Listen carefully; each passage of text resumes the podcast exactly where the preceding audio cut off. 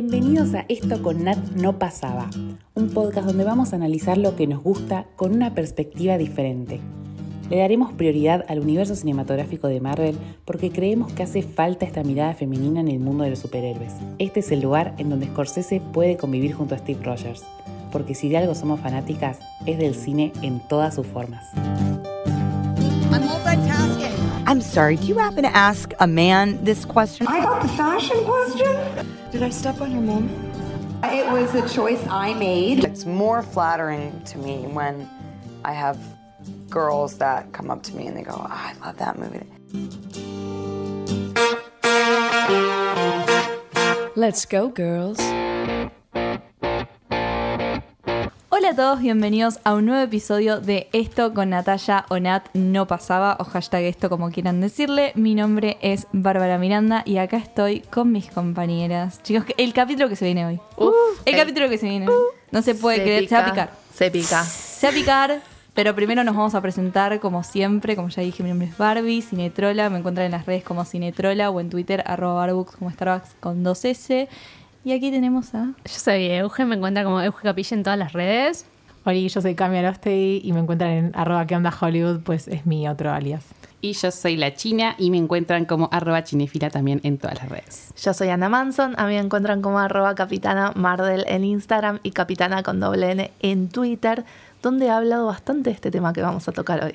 Chan. Se viene, ¿eh? ¿Qué tema? ¿Qué tema que tiene mucho que ver con nuestro nombre? La verdad es que cuando empezamos el podcast, este, e- e- esta situación no existía todavía, fue algo reciente. Veníamos con un drama, sí, el Scarlet Gate. ¿Qué es el Scarlet Gate? Por favor, Anita, nuestra experta, cuéntenos qué pasó. Alto timing el nuestro. Sí. Resulta que dos semanas después más o menos de empezar nuestro podcast, nuestra querida Scarlett Johansson, una vez que Black Widow ya iba por su tercera semana y se podían hacer los cálculos de las pérdidas que tuvo la película en cines, inició una demanda contra Disney por incumplimiento de contrato. ¿Por qué? Porque, según ella, en su contrato, figuraba que Disney estrenaría Black Widow exclusivamente en cines. Y este estreno en cines a Scarlett le iba a generar también una ganancia, porque ya sabemos que ella también es productora ejecutiva de la película. Entonces Disney, con pandemia mediante, ¿no? Como usando la pandemia po- como excusa, decide estrenar la película, como ya sabemos, en simultáneo con Premier Access, y esto le habría generado a Scarlett un- una pérdida de alrededor de, calate el número, 50 millones de dólares. Un vuelto. La jodita. Un vuelto. Sí, y además creo que esto no sé si está totalmente chequeado, pero sí se dice que muchas veces ellos resignan un poco del, de sueldo De por la película por las entradas, por porcentaje de las entradas eh, del cine. Entonces Sí. sí. Tuvo una semana espectacular, pero la segunda ya todo el mundo la vio pirateada o por Premier Access y perdió un montonazo de Un guita. montón de plata. Sí, y este fue un episodio muy pedido también, ¿eh? Nos, nos pidieron un montón que habláramos del tema Scarlett versus Disney. Es que mucha gente no entendía como el tema, o sea, lo legal, es, es, a ver, es un tema súper legal, pero hay más que eso, chicos, no es No, solamente, o sea, ojalá hubiera sido solo eso, ¿sabes Ojalá, porque vos te imaginás que esto a Robert Downey Jr. no- ni se les imaginaba No. hacérselo. No, No, no no. pensaba. Y esto, hubo muchos que decían, no, esto no es un tema de mujer, no es porque sea mujer o lo que sea. Sí, chicos. Lamentamos informarles Lamentamos, que sí. es porque es mujer. Eh, ya empezando por el hecho de que recién ahora le tiran la película de nuestra Avenger original, Avenger femenina original, que fue encima la que mataron en Sí. Avengers Endgame. Y que encima le dieron, le dieron una cuando tendría que haber tenido su propia trilogía como todos los demás. Tal Ni cual. que hablar. Y encima la ningunean mandándola a, Premi- a Premium Access, Premier Access en simultáneo con el estreno en cines, que es la única película de Marvel a la que se lo hicieron y a la que se lo van a hacer. Porque Sí. ni siquiera Shang-Chi, que es un recién llegado, ahora va a tener su estreno exclusivo en cines. de 45 días. Sí, un montón. Pero están experimentando, según ellos. Están viendo cómo Hubiesen funciona. experimentado con Black Widow, ¿no? Pero no, querían. acá se experimenta con varones solamente. Claro. Igual me encanta que Simuliu también se lo tomó re a Sí, mal. sí. Dijo Sí. como conmigo no se Sí. experimenta, guacho. No, y además, bueno, algo para destacar es que a Cruella, o sea, a Emma Stone le hicieron lo mismo. Porque Sí, Cruella bueno, es sí. otra película super girl power que fue directo a Premier Access en simultáneo. Bueno, había un poco de rumores diciendo que Emma Stone también, ahora que Scarlett había salido a decir denuncio a Disney, Emma Stone dijo, che, pará, capaz que Capaz que yo también. Yo quiero decir que eso se hizo como una bola de nieve en Sí. internet. Lo porque- mismo que con, que con Emily Blunt. Sí, Sí. que aparte lo de Emily Blunt no tenía ningún fundamento. Emily Blunt estaba en su casa tranquila con sus hijos y su marido hermoso. Porque ni siquiera fue productora de, de Jungle Cruise. No, pero puede era- ser por lo de esto, que, le- que si le paguen menos el sueldo porque se llevan porcentajes de los tickets del Mira, cine. El rumor, porque siempre Sí. fue un rumor, salió de un newsletter que está editado por el ex editor de Hollywood Reporter. O sea, una persona con un montón de contactos, no es Pepito Cine que manda Claro. un newsletter. Eh, pero bueno, pero no dejaba de ser un rumor. Ahora, esa era la fuente original. El newsletter. Claro. Claro. Esto se amplificó y se hizo una ola de nieve en las redes y de repente, como que había también, me parece, cierta presión Mm. para que Emma Stone diga algo, salte Sí. o haga algo que no terminó pasando y que no terminó pasando con ninguno de los compañeros de No, Scarlett. y me no. parece que no sé si habla más de ellos o del estado de la industria también, ¿no? Sí. Porque como que todos tienen miedo ahí a decir algo, Sí. a nada, salir a apoyar a una compañera. Sí, porque quiero creer que un montón pensaban lo mismo que Scarlett y que le hubieran, y que hubieran dicho, che, Scarlett te banco, y Sí. que no lo hicieron también para no enfrentar a Disney. Y también decir, bueno, no me influye, entonces no digo nada. Claro. ¿Entendés? No, y hay si algunos digo- que siguen teniendo contrato con Disney. O sea, hay algunos sí. que todavía tienen que sacar las películas, ¿no? Y creo que, que algo re interesante es que Scarlett haya tenido la valentía de hacerlo, porque Sí. no solo es, es, es enfrentarse al, creo que es la empresa más grande que hay hoy de, de- de cine, eh, sino que es literalmente sola. Sí. Sí, sabiendo, sola no contra el sabiendo- monstruo, sí. David y Goliat. Y y teniendo un, un proyecto más con Disney, porque ella tenía, eh, supuestamente iba a ser la productora y la actriz principal de eh, Tower la- of Terror. Tower of Terror, que iba a ser algo como Jungle Cruise, ¿no? Una Sí. nueva peli de atracción. Es que es importante porque pensar que si le hacen eso a Scarlett Johansson, ¿qué no le van a hacer a las actrices chiquitas que recién empiezan? Es que eso era lo que te daba la pauta, Eso ¿no? es- es Cuando eso. decís, ¿por qué pará? Porque la respuesta de la empresa, o sea, la respuesta de Disney, la respuesta de la gente que hoy está a cargo de Disney, ¿no? Porque digamos que Disney tiene una tradición muy larga, lo amamos por un montón de cosas, pero la gente que hoy está a cargo de las decisiones como ejecutivas, Sí. no, estará, no estaría tomando las mejores del mundo. Y la respuesta fue horrible. La respuesta fue calificando a la demanda de eh, triste y... Patética. Sí, como, como innecesaria. Y medio, medio tildándola de, de vanidosa, ¿no? Sí. Porque te hace sentir como, eh, ganaste. Dijeron la cifra que había ganado con la película. Sí, irrelevante. Y utilizando como la pandemia y diciendo como nosotros la, teníamos toda la intención de mandarla al cine, pero la pandemia. Y a vos la- no te interesa lo que pasa con el mundo. ¿Qué Sí, encima que la quisieron, quedar, la quisieron hacer quedar mal, como, ay, monstruo, no te importa la Exacto. pandemia. Y a mí lo que más me molestó con el respecto a la plata es que lo rebajaron a, ay, ¿qué querés más plata? Y no, o No sea, se lo- está eso. haciendo valer como actriz y como productora y también por el amor que le tiene a- al personaje. Es obvio que la mina no lo está haciendo por la plata, no necesita No, esa Y además es obvio que. Aparte, que a- Scarlett- aparte de que es suya la plata, A ¿no? Por suya, supuesto. claro. Sí, que obvio. se la merece. O sea, porque la gente fue a ver No, Black no Widow le- por ella. No o lo está esa es pre- la pidiendo realidad. de codiciosa, lo está pidiendo para decir, che, no es justo lo que están Sí, haciendo. claro. Es que es un laburo, a ver, como cualquier laburo, ¿entendés? Te están pagando menos de lo que te dijeron. ¿Qué, vos no vas a decir nada? ¿Te vas a quedar callada encima sabiendo que esto a un compañero varón no se lo hacen? Sí. No, y además sabiendo todo lo que la ningunearon, porque claramente ella, Sí, la relación que debe tener con Disney, así de bronca y de Mm. tristeza, de venir de hace tiempo, desde lo que hicieron en Endgame. O y sea, eso, es como. esto nos hizo entender un montón de cosas que pasaron en, en- en la prensa de la película, Sí. ¿no? Porque ella estaba rara en las entrevistas, no fue a la van premier, se creía que era por su embarazo y ahora nos cierran bastantes cosas Sí. de que no estaba bien la relación, de que ella ya estaba harta, se podría decir. Es como, me ninguneaste todo este tiempo, me vas a seguir ninguneando ahora, ya está. Ya Sí, está, se sí. acabó. Y una actriz, como decíamos recién, con el Star Power y con la trayectoria de Scarlett Johansson. Sí, sí, el nombre ya es Scarlett Sí, Johansson. Y que labura desde que es chiquita en la industria, o sea, se rompió el lomo para estar donde está. eh, tiene un talento enorme, digo, le dedicó 10 años de su carrera a Marvel. Eh, también esto que pensábamos, ¿no? Como Scarlett también lo hizo, se animó a hacerlo, porque es Scarlett. Sí. Pero esto, si le pasa a, a otra actriz, no nos enteramos. Y si le pasa a, no sé, a Robert Downey Jr. o a Chris Evans, disculpen, pero Disney jamás les contestaría así. No. Esto con Robert no pasa Se nada. No, cierra- De hecho, habría un hashtag top trending topic de Twitter apoyando a Chris Evans Es o a Robert Downey Jr. Disney, a ver, ni siquiera creo que saldría a la luz. O sea, si lo No, hace. claro. Se arregla todo. Es como, por favor, sí. no digas nada, ya está, listo, te arreglo todo, ya está. Negocian. Sí. Listo, Es que te pago el triple privado. si querés. Sí. sí. A mí me llamó la atención, justamente, perdón, Barbie, que, se- que saliera a la luz, me llamó mucho la atención. Digo, ¿cómo es que una compañía como Disney no arregló esto por lo bajo? Tipo, che, no, no, es que lío. esto salió a la luz porque se ne- necesitaban que la Sí, gente lo vea, sí. ¿entendés? Tipo, necesito que me ayuden de alguna manera. Sí, claro. Necesito que hagan algo. Siento que Scarlett estaba como ya más allá del bien y del mal para Sí, hacer una sí. movida así. Como diciendo, bueno, ya está. Eh, te dediqué 10 años de mi carrera, o sea, ya me mataste el personaje, ya no voy a volver con Natalia.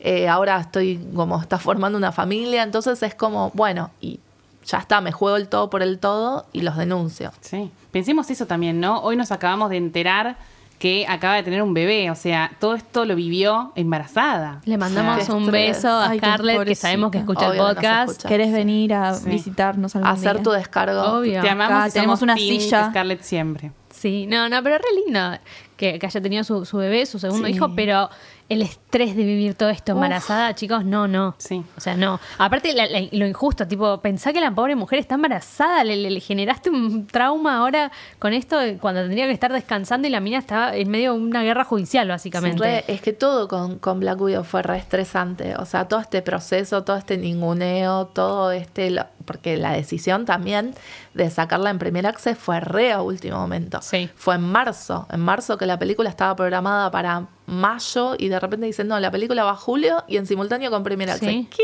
Sí. Y es la única. Además, no sé si a ustedes les pasa, pero cuando Disney dice, bueno, esto también va a ir a Premier Access, cuando hace esa diferencia de qué va solo a cine y qué va. Es como que la Le quieren baja el precio, minimizar. sí. Y como que decís, estará tan buena esta película, ¿no? Como que, ¿por qué no va Re. directo a cine? Claro. Como que te da esa duda de. Es Bueno, algo de, que se, de lo que se requejaron los de Pixar también. Claro, las desprestigian. Es que sí, es un poco como, ah, bueno, sí, está ya esta en Disney Plus. Claro. Y además, o sea, igual estas películas por ahí eh, nunca entran las de superhéroes, nunca entran las de entretenimiento para toda la familia, pero la realidad es que también las pueden llegar a descalificar de un montón de premios. claro. Ahora no, porque bueno, porque los- las reglas de los premios también se están adaptando a la situación de la pandemia. O sea, se cambiaron las reglas de los Oscars y de otras premiaciones el año pasado y también este año. Pero en general, estrenar en cines es una condición sine qua non para, tener, para ser tenidos en cuenta. Claro, y es algo que creo que nosotros mismos vamos a tener como que entender que quizás hoy puede haber un peliculón tremendo en una plataforma que no vaya a cines, como pasó con The Irishman. Mm. Uy, sí. Que sí, a ver, es Scorsese, es De Niro, es Joe Pesci, es Al Pacino, es un peliculón que tendría que haber ido al cine y quizás cuando la ves que solo está en una plataforma eh, pensás que es menos, pero es algo que nosotros creo que tenemos que construir también y ahora ver que el cine también va a estar en las plataformas. Sí, pero no podés igual. Sí, o sea, me parece que es una vergüenza, por ejemplo, Sí. The Irishman. Porque este podcast también, chicos, es de todo. The Irishman. No podés mandarla directo al estreno. No. No. podés. No. Lo que pasa es que, bueno, ahí entra justamente esto y que estoy de acuerdo con vos, que me parece que es una vergüenza, que eh, Martin Scorsese, un director de su trayectoria, no consiga Ay, es financiación por parte de los grandes No, estudios y que tenga que recurrir a Netflix y que él mismo lo dice como Sí. último recurso. que. Exacto. yo le agradezco un montón a Netflix. Me acuerdo en la Roundtable de Hollywood Reporter con otros Sí. directores que, que tiró esta que dice: Yo le agradezco un montón a Netflix porque gracias a ellos tengo Claro. mi película. Pero fue mi último recurso. Es que él hace Y es- es años la que única quería manera hacer esto. que puedan dar su visión también. Sí. Porque si no, o le recortan o le hacen todo, no sé, más masivo, por Ah, así sí. Que él también, por ejemplo, cuando lo escuchaba como en el NIF hablar, decía, no puede ser. Dice, yo hace años quiero hacer esta película. Claro. Y, y tocaba... Martin Scorsese tocando puertas, No, ¿entendés? no, no, Señor, tóqueme la puerta. creer. O sea, yo le, le financio la película con lo que tengo, con mis ahorros. Me endeudo por vos. ¿Entendés? Y es como... un Kickstarter le hacemos Sí, a Martin sí, la sí. próxima. A él mismo le dolía como, bueno, todo bien con Netflix, me encanta, pero...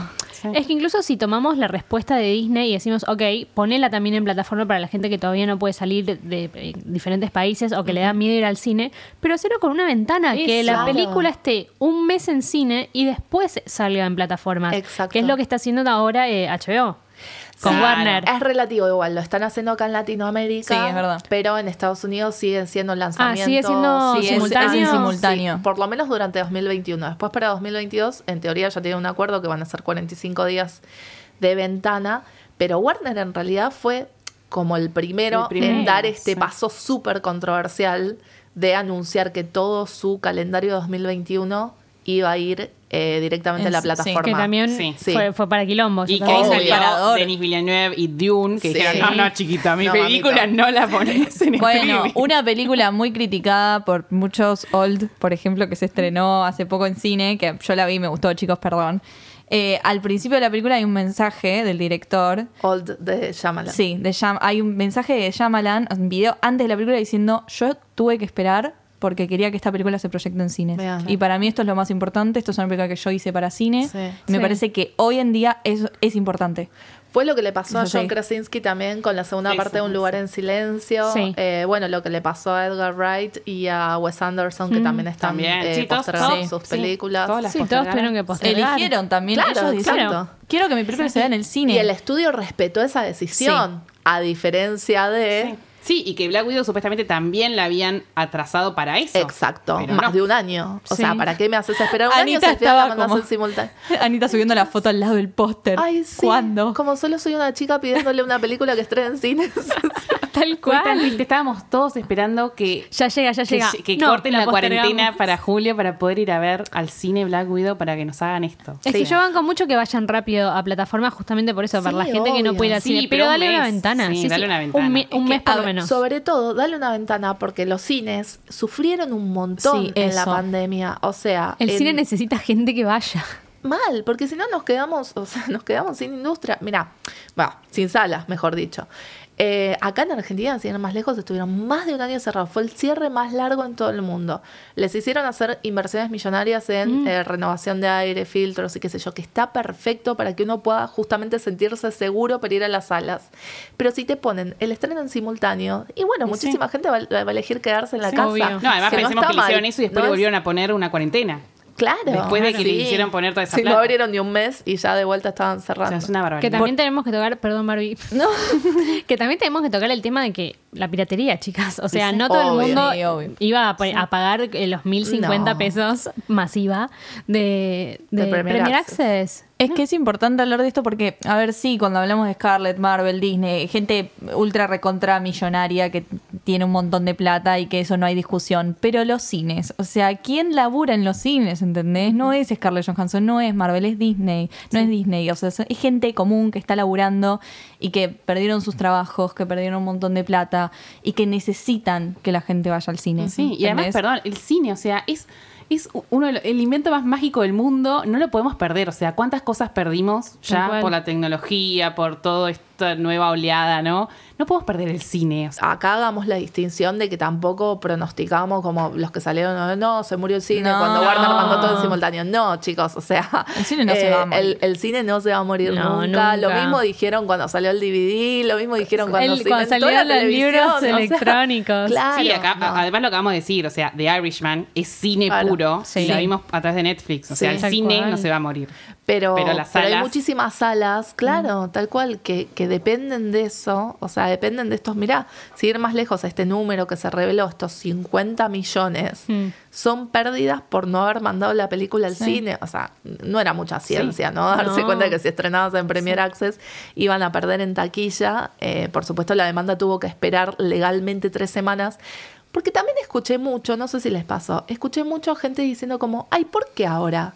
Si ya sabía antes Scarlett que iban a mandar la peli a streaming, como si eso fuera un argumento de algo, ¿no? Y, y- Me suena mucho a otro argumento. No, a mí también. No, y- tal ¿por qué cual, recién pero- ahora? tal cual. Para mí habla bien de Scarlett, porque Scarlett pensó, bueno, si, si recupero la plata que se pronostica que Sí. podría haber ganado en cines, ni siquiera les pido la otra que también me corresponde de, de claro. Access. Tal cual. Y aparte, chicos, digo, Scarlett Johansson no es ninguna boluda y está bien asesorada por los mejores abogados del mundo, Obvio, seguramente. obvio. Y básicamente la respuesta, como si quieren el dato puro y duro, es que tienen que esperar tres semanas para ver, para como para calcular cuáles hubieran sido realmente las pérdidas.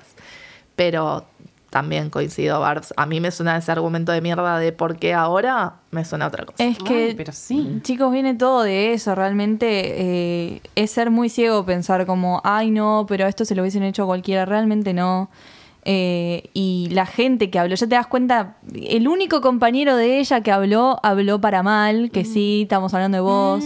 Sí, Ay, de vos. Patético. Dave Bautista, que puso en Twitter, para los que no saben, puso un tweet tan, tan tonto, Ay, tan, tan... al- tan sin sentido. Básicamente dijo, ay, yo les dije que tenían que hacer una película de Drax, pero en vez, pero no, hicieron... Tenían que hacer una Black Widow. O sea, tonto, desubicado, eh, garca, todo, Ay, sí, no, es que se quiso hacer el chistoso y, Y o sea, no. no es un tema para reírse. No, y además, bobo. tipo, Ay, sos no, no, Drax. no, o sea, me estás jodiendo. Y alguien que, perdón, que cuando fue todo el quilombito de James Gunn con Disney, bien que saltó a defenderlo y se Sí. puso la camiseta de, de su Sí. jefe, pero no la de su compañera. Sí. Y- Sí, hablando de eso, tenemos que decir que estamos muy decepcionadas y muy tristes por los compañeros Avengers, que ninguno salió a decir nada. Yo Nada. quiero decir que le mandé muchos mensajes directos a Chris Hemsworth para que. Por favor, le- por lo menos yo no te pido que salgas a- con la bandera de Scarlett, pero algo, ¿viste? No sé, una gorrita, Sí, un no sé. hashtag. No, no era hacer tanto escándalo. Vi la peli, está muy buena. Cualquier cosa. Claro, algo Eso, sutil, hablar sobre la peli. O ponerle tipo, Si no vayan a a ver jugar. Black Widow al cine. Ajá, Claro. Ahí está. Scarlett la Promo. rompiste en Black Widow. Listo, era un Sí. comentario re simple. No tenías que ni hacer, ni decir al- algo sobre el Scarlett Gate, digamos, sino solo sobre la peli. Y es lo que decía Anita, ¿cómo está la industria ahora? ¿Qué nos dice eso de la industria? ¿En qué posición están todos? ¿Qué tan coaccionados se sienten por, por, los medios, por las empresas, por Disney, por los servicios de streaming? Es algo que nos está interpelando a todos, a ellos también. Eh, pero sí, me parece. Pero eso da miedo un poco, porque a ver, sos Chris, sos Chris Hemsworth, sos Robert Downey Jr., sos Chris Evans. Y- ¿Le tenés miedo a Disney? O sea, vos vas a ser siempre Thor, vas a ser siempre Capitán América, o sea, Sí, no te no van a sea poder raro. sacar de ese lugar. Tanto poder tiene O sea, Disney. andás a ver los contratos claro. que tienen.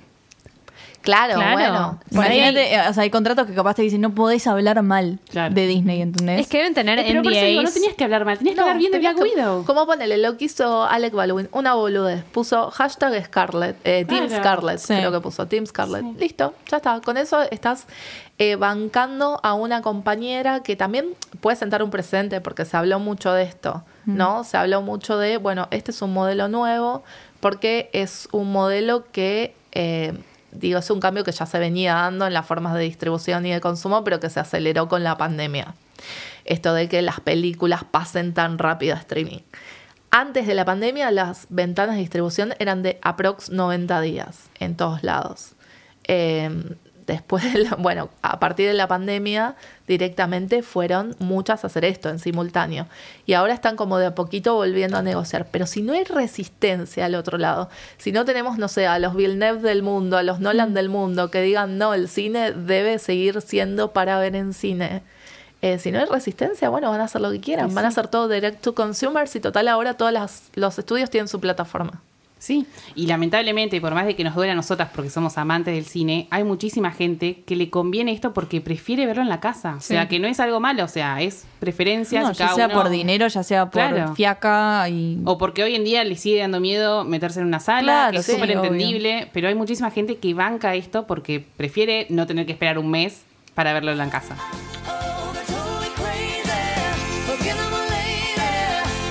Yo que todo el tiempo vuelvo a ver las pelis de Marvel y también las vi en el cine, digo, no te impacta de la misma manera. Hay escenas que no, no llegan de la misma forma, ya sea por la imagen, el sonido, estar con otras personas. Sí. No es lo mismo. Un rewatch en tu casa está genial, pero la, la primera vez verlo en el cine No. es otra cosa. Además, sobre sepamos que no puede existir el botón de pausa. O sea, no puede ser que le pongas pausa y vayas al baño o a buscarte un vaso de agua. No, no, no puede pasar. Estás No, si no, rompiendo la pausa y la- mística de lo que es el Y cine. lo dejas, la ves en otro momento. Y que yo, a ver, me pasa, estoy en mi casa y de la nada, al tener el botón de pausa es como, oh, bueno, pausa. Me voy a hacer una Claro, es algo tostada. Así. que ya te- o sea, lamentablemente, por más de que nosotras lo quisiéramos ver bien, también te pasa porque sos humano. O sea, estás en No tu tener casa. señal en el celular. Agarrás el celu. Todo, no. todo. Te es, llega algo al es celular y una lo querés ver. ceremonia, o sea, es otra cosa. Te sumergís en ese mood. Estás Es la escaparte película, te del mundo real. Lo estás viendo Es con gente que está experimentando las mismas Sí, cosas que vos, porque también está esto de la experiencia colectiva que hablábamos hace un rato. Los Y- pochoclos, la coca. Sí, y más allá chicos. de, estamos hablando todo muy sentimental, ¿no? Más Sí. allá de la parte técnica. O Sí, sea, claro, obvio, chicos, Pero sí, sea. no es ver una película, sino es meterse dentro de la película, o sea, ser parte de la historia cuando vos vas al cine. En cambio, cuando la ves en tu casa, estás viendo una historia. Yo me pregunto si ahora Scarlett va a seguir eh, persiguiendo todo esto ahora que es, es mamá de vuelta o si ya esto va a quedar medio en las sombras, si ya se habrá arreglado por lo bajo, me pregunto. Puede ser que se haya arreglado por lo bajo. A mí me sorprendería ¿Te por la respuesta manguitos? que dio Disney. O sea, la respuesta de Disney es- Fue es regresiva. No, sí, muy paupérrima. Y fue haciendo personal algo que era un asunto legal. Sí, sí, Sí. porque literalmente fue como vos, Scarlett Johansson, no te importa el COVID, esto, que lo otro, la hicieron quedar mal a ella. Como, No, la quisieron hacer Sí, quedar mal. sí, Como, la- qué la pena me das. quedar- Sí, sí, Sí. no te importa nada, querés plata, loca. No, no, no Es es que así. para mí fue un, un intento de manipulación muy Disney. Si vos lees el statement. Es como. Como, ay, Nosotros somos tan buenos y nuestro ratón. Mickey Mouse, ¿entendés? Es como, qué pena me da que digas estas cosas. Mickey Mouse no querría Qué que digas esto. no sé, para mí, perdón, no, yo soy re pro Disney, pero para mí no, no están tomando buenas decisiones. O sea, No. siento que todo lo contrario, como que no acompaña el espíritu que siempre tuvo. Tal cual. Es que, Ay, somos qué nos- sé es yo. que todas nosotras re amamos Disney y es Sí. por eso creo que nos choca todavía más que hagan claro, estas cosas. Claro que decís. Es que al fin y al cabo la gente que está detrás de ese statement, la gente que Sí. está detrás de la de que decide quién qué va a exprimir Access, que no, no es gente que le realmente le importa el cine, ¿entendés? No, tal cual. Y acá Son comerciantes. No, Sí. no, es el de finanzas que Es el- hizo los claro, números. queda más plata. Estoy totalmente de acuerdo. De o hecho, sea- acá hay algo que también hablábamos fuera del aire, que es que hoy en día todos los, bueno, la gran mayoría de los grandes estudios eh, están así manejados por gente que no es gente de cine, son empresarios que toman claro. decisiones en función a una lógica de mercado y sin, sin un real interés por el arte, por la cultura. Claro, o sea, no, no está el señor Walt Disney atrás. No está Todo Mickey magia, Mouse. hermoso. claro, Mickey no hay Mouse. una visión, Claro. eso, sí. No está eh, la magia de Disney atrás de, de ese statement ni, ni de todo eso. ¿entendés? No, hay que saber separar. Hay, hay que saber, saber separar la magia de Disney que amamos, las películas, Marvel. Los todo eso, creativos, con lo básicamente. que es la empresa. Los creativos de los empresarios, tal cual. Me parece que esa es la división básica, básica. O sea, vos vas a las oficinas, mm, si alguna vez tienen la oportunidad de ir a visitar las oficinas de Pixar, o sea, vos vas y decís, es la creatividad hecha empresa y es hermoso y la gente laburando y ahí se crean las mejores historias a ver y siempre vamos a amar eso.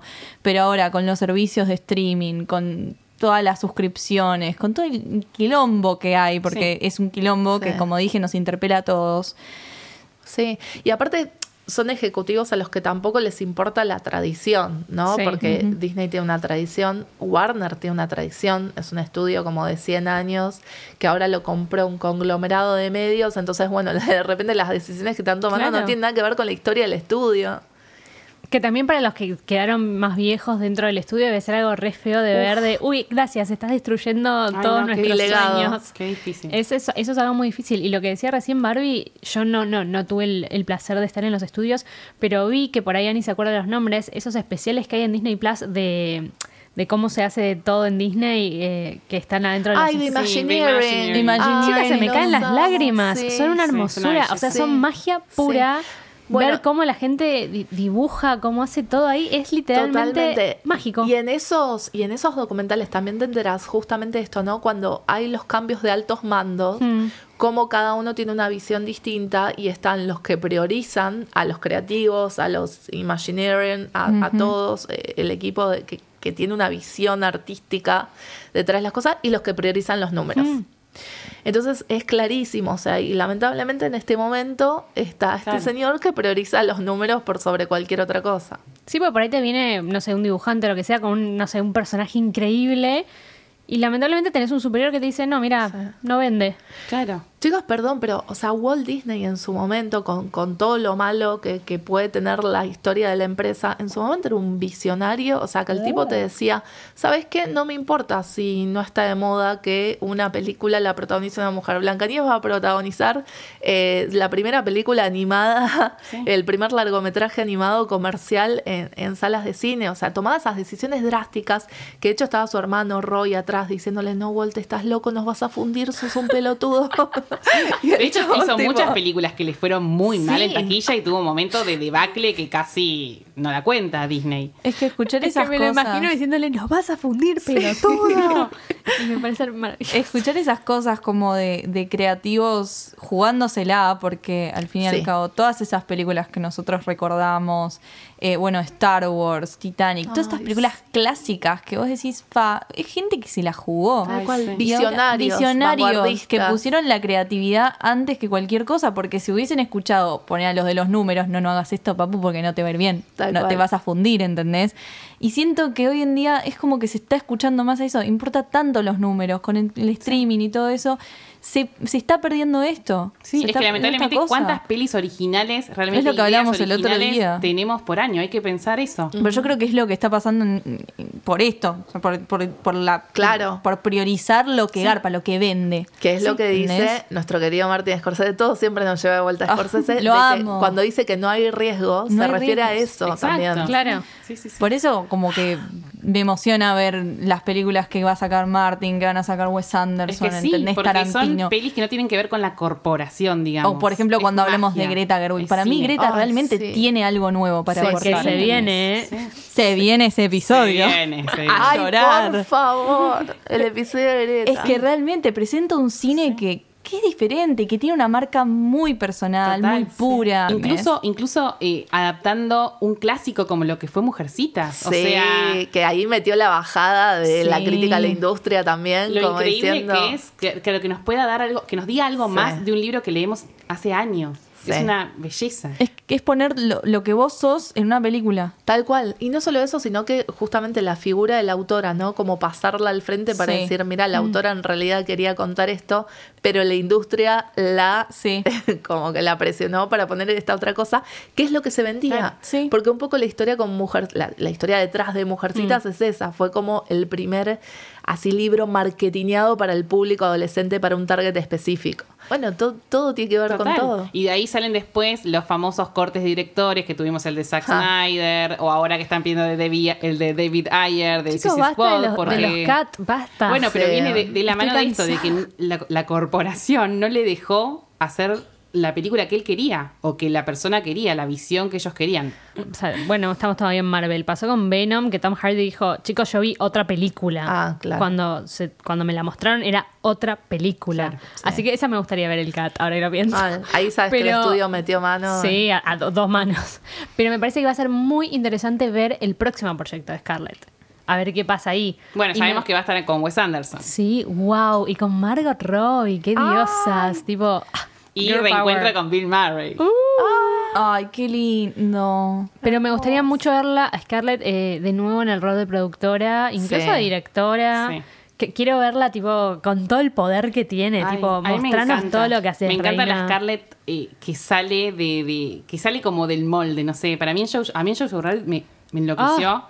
me enloqueció lo que hizo Scarlett ahí, le dio como una pureza al personaje hermoso y en Marriage Story, o Uf. sea, Mm, Bueno, yo creo que en donde, en donde más se puede innovar en el cine ahora es en el tema de la mujer. O sea, la representación de la mujer en el cine, pero no solamente como más mujeres o lo que sea, es contar historias realmente desde el punto de, una- de vista de una mujer. Totalmente Sí. de acuerdo. ¿Entendés? Para mí también, como que la próxima revolución, digamos, viene por ese lado. Porque es tan diferente una película que dirige un hombre que a una, a una que dirige una mujer. Yendo a lo de los superhéroes, que una mujer se ate el pelo cuando Ah, pelea. sí. Gracias. Ese detalle. Que eso lo hablamos Una un mujer no en el puede hacer nada. Loki. Chicos, o sea, o que digan lo que les duele cuando le pegan en la teta, o sea. No podemos correr sin atarnos el pelo. Mirá si no voy a poder pelear. No, no, no, no se puede entender, ¿entendés? Sí, sí, sí, o sea, sí. y, y desde el que le hayan cortado el pelo a Carol, me parece hermoso y todo. Hermoso. ¿Para qué se lo cortaron? Ay, sí. ¿Qué te molesta? Que se corte el pelo. Bueno, con Carol todo Por un caso Dios. de estudio, te digo, Sí. porque también criticándole que no sonreía en el póster. por y- favor. Ot- Otro episodio A nada ver, más una que para una- Carol, pobre mujer, Sí. lo, le, le tuvieron- Disney le tiene que pagar la terapia a, a esa a, a Abril Brie se Larson, la chicos. rebanca, Brie Larson, Porque eh. la verdad que pobre mujer la hicieron percha Sí. innecesariamente. No, le decían, a ver, una sonrisita hermosa. No habían ni visto la película, o sea. Calladita No, no. eres más bonita. Ay, Ah, literal. no, no, le criticaron el póster, la ropa, el pelo, basta. ni- y no había salido la película.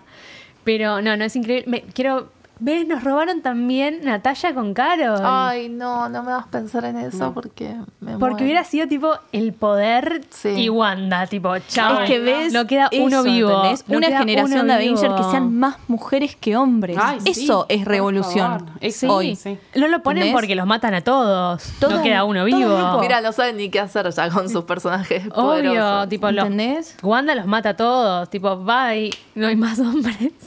Literal. Son muy. po- Encima, eso, no saben qué hacer con los personajes femeninos porque son tan poderosos que es como, no, no sé qué darle a tu plot porque sos demasiado grosa. Claro. Pero bueno, el punto era que amamos mucho a Scarlett y estamos con vos en este quilombo.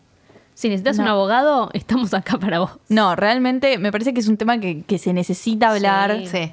Que se necesita hablar más de lo legal, más de todo. Lleva estos temas, o sea, feminismo, cine, streaming, todo esto que es necesario. Por eso estamos acá hablándolo. Por eso le dedicamos este episodio. Por eso le vamos a dedicar un montón de esto. Porque siempre metemos bocaditos de todo, de, de- de lo picante en todos los Sí. episodios. Ya lo saben. Encima que tiene que ver con nuestra Natalia querida. Ah, la vamos. Y estaría buenísimo que la gente nos cuente también qué opinan de todo Sí. este tema, ¿Qué les pasó con esto? Sí, porque Sí. nos habían pedido mucho este episodio, eh, como sabiendo que había varios, varias campanas, ¿no? Con todo Sí, este así que no- nos re gustaría que también nos cuenten un poco qué les pasó a ellos. Sí, Sí. porque además más allá de no saber lo que dice realmente el, el acuerdo, ¿no? Si quién tiene la razón absoluta en el acuerdo, sí sabemos que ella se merece lo que gana, Sí. lo que también gana Disney Plus. Obvio. Es que el que, ella. a ver, si laburás por eso y te prometieron un sueldo, te lo mereces. Claro, Punto. Es así, te lo merecerías simple. sin un acuerdo. Claro, o sea, te o sea, tendría que decir, che, todo esto es tuyo. pero te lo mereces si vas acá a, a trabajar en cualquier lado, en Claro. cualquier empresa, en cualquier establecimiento, no siendo actriz. Es, una mujer que no le están pagando lo que le, corresponde. Claro, es que como decías vos hace un rato, parece una pelea de millonarios, pero y no es que Scarlett es como la defensora del pueblo,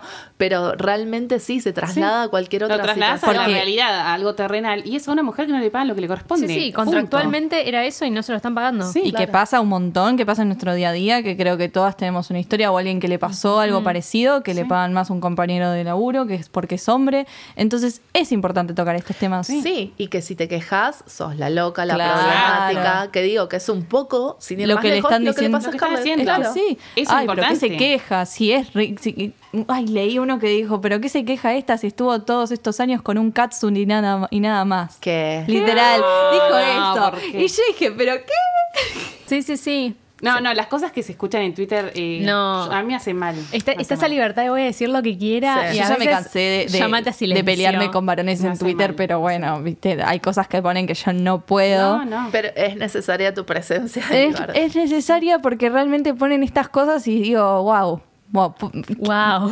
Wow es la ¿Por, palabra. ¿Por dónde Fa. empiezo? Sí, Fa. hay, ¿Te hay uno eso? que hizo un hilo diciendo cuáles eran los peores personajes de cada película de Ay, Marvel. no. Y o eran todas casualidad las eran todas mujeres. O sea, pretends to be shocked. ¿Por qué no decís Sí, odio a las mujeres y ya está? Mal, bueno, Ay, como el que no- editó Star Wars se le sacó todos los personajes femeninos. ¿Cuánto, cuánto, qué- qué- No me jodas. ¿Cuánto tiempo al pedo tenés que estar para hacer eso aparte? eh? Bueno, sea, la, la otra vez lo nombramos un poquito de, de ese male gaze que hay en Suicide Squad, me estoy diciendo un segundo a DC, que se renota y Sí. que también voy a mencio- va- podemos mencionar un segundo de que hay mucha gente pidiendo a Scarlett en DC. Uh, hay, bueno, Sí, ya hay hasta rumores Este- que andás a ver quién los creó. Este tema me toca muy personal porque hay rumores que dicen que Scarlett podría convertirse en nuestra esperada Poison Ivy. Chicos, yo si me conocen saben que yo estoy esperando a Poison Ivy. Literalmente cuando la vi a Margot Robbie le pregunté sobre esto, le dije qué onda y ella me prometió que está haciendo lo imposible para traer a Poison y nombró la palabra romantic. Así que Está, Entendió está todo. grabado, ¿Entendió? está grabado. Está grabado. pruebas. Véanlo en Sí. YouTube. Está grabado, dijo Romantic, y yo como, gracias, gracias, lo que yo merezco, que, que Harley esté con Poison. Eh, y La hay votamos. rumores, hay como este rumor picante de que Scarlett podría pasarse a DC a hacer la nueva Poison Ivy, pero no hay nada confirmado. Para mí es más clickbait que otra Claro. Sí, cosa. para mí Sí, también. sí. Sería, Es más- sería un lío. más un sueño de un fan, como Sí. para picantear la situación. Uy, se fue del MCU al DC, pero no, no creo que Ca- Me Scarlett... gusta. Es muy mediático argentino, me gusta, ¿eh? Pero no creo que Scarlett se meta en eso, ya como que está como listo. Sí, me voy no. para otra cosa. Tal cual, pero retomando un poco lo, lo que decía Euge y, y lo que decíamos con respecto a esto del female gaze en, perdón, en las películas de superhéroes, en DC, en, en Marvel, eh, un montón del mérito que hoy se le atribuye a James Gunn con todo lo bueno que hizo con su película, en realidad le corresponde a Katy Young, que es eh, justamente eh, lo que decía Barbie. Katy hizo la película junto con Margot Robbie. Digo, es eh, la mirada de ellas, de Sí. esto de me ato el pelo, detalles. Es ella, ella lo hizo. Eh, Sí. Detalles eh, de, de composición de personaje, detalles de cosas que físicamente son entre más las mujeres. realistas. Hay una escena, la, la escena final de Birds of Prey, que están ellas tomando ahí un trago todas despatarradas, como lo que sería, los, los chabones dirán, uh, están como pibes. ¿Entendés? Están como mujeres ahí tomando Exacto. chill. Claro, como estamos Punto. nosotras con ¿Entendés? nuestras Como estamos amigas. siempre con nuestras amigas. Eso es lo que tiene el female gaze. Vos podés decir que of Prey es una mala, buena película. Tiene female gaze. Sí, y Sí, sentó sí, sí. un tono que mal que mal James Gunn lo recuperó Sí. Y se le está dando todo el mérito que en parte le corresponde Le a. Totalmente. Es que no fue, Carly Quinn no se transforma en The Suicide Squad, se transforma en Birds of Prey, chicos, si no se la vieron, vayan a verla para ver ese momento en donde ella se desprende del Joker, tiene una escena hermosa en donde, oh, no voy a expoliar, pero Claro, increíble. entonces parece que no solo molestan las películas protagonizadas por mujeres, sino también creadas por Sí. mujeres. Sí. Hay como una Todo resistencia lo que haya algo con ahí. mujer es como que. Sí, ya- incluso se criticó eh, mucho algunas partes de Loki que eran muy lentas, que esto, que mucho, que, que se quejaron de la profundidad del personaje. Era, ¿qué querés? Lo único que querés es que dé pataditas. El tipo, no, estuvo buenísimo y yo amo el female gaze que tiene Loki. Sí, Loki, Y por eso sí. estoy esperando de rodillas Eternals. O sea, todos los días cuento los Ay, días para ver Richard Madden con Richard, Female estoy, Female estoy acá. Bueno, Chloe Zhao va a ser para eh, gaze y cine. Cine, Ay, sí, cine, sí, cine. puro. Sí, Le sí, tengo sí, todas sí. las fichas, ¿eh? Yo Todas. también, va a ser una locura. Está esa mujer, female gaze, Richard Madden. Angelina Jolie. No, o sea, no, no, no. El no. poder de Angelina en Chicas, esos pósters. estoy para, para Eternals. Eh, Ah, Sí. Amo, nada, todos los temas que cubrimos en este Sí, episodio. increíble. Bueno, hablamos de todo. La verdad es que siempre muy contenta con que hablemos de estos temas, siempre que la picanteemos. Así que ya saben que tienen todos nuestros otros episodios para escuchar. Muchísimas gracias por llegar a. Ya no sé cuántos minutos grabamos. Es, es impresionante esto. No puedo creer el aguante que está teniendo este podcast. Así que sin más preámbulo, hashtag sin más preámbulo. los despido y nos vemos en el próximo episodio de Esto con Nat no pasaba. I'm going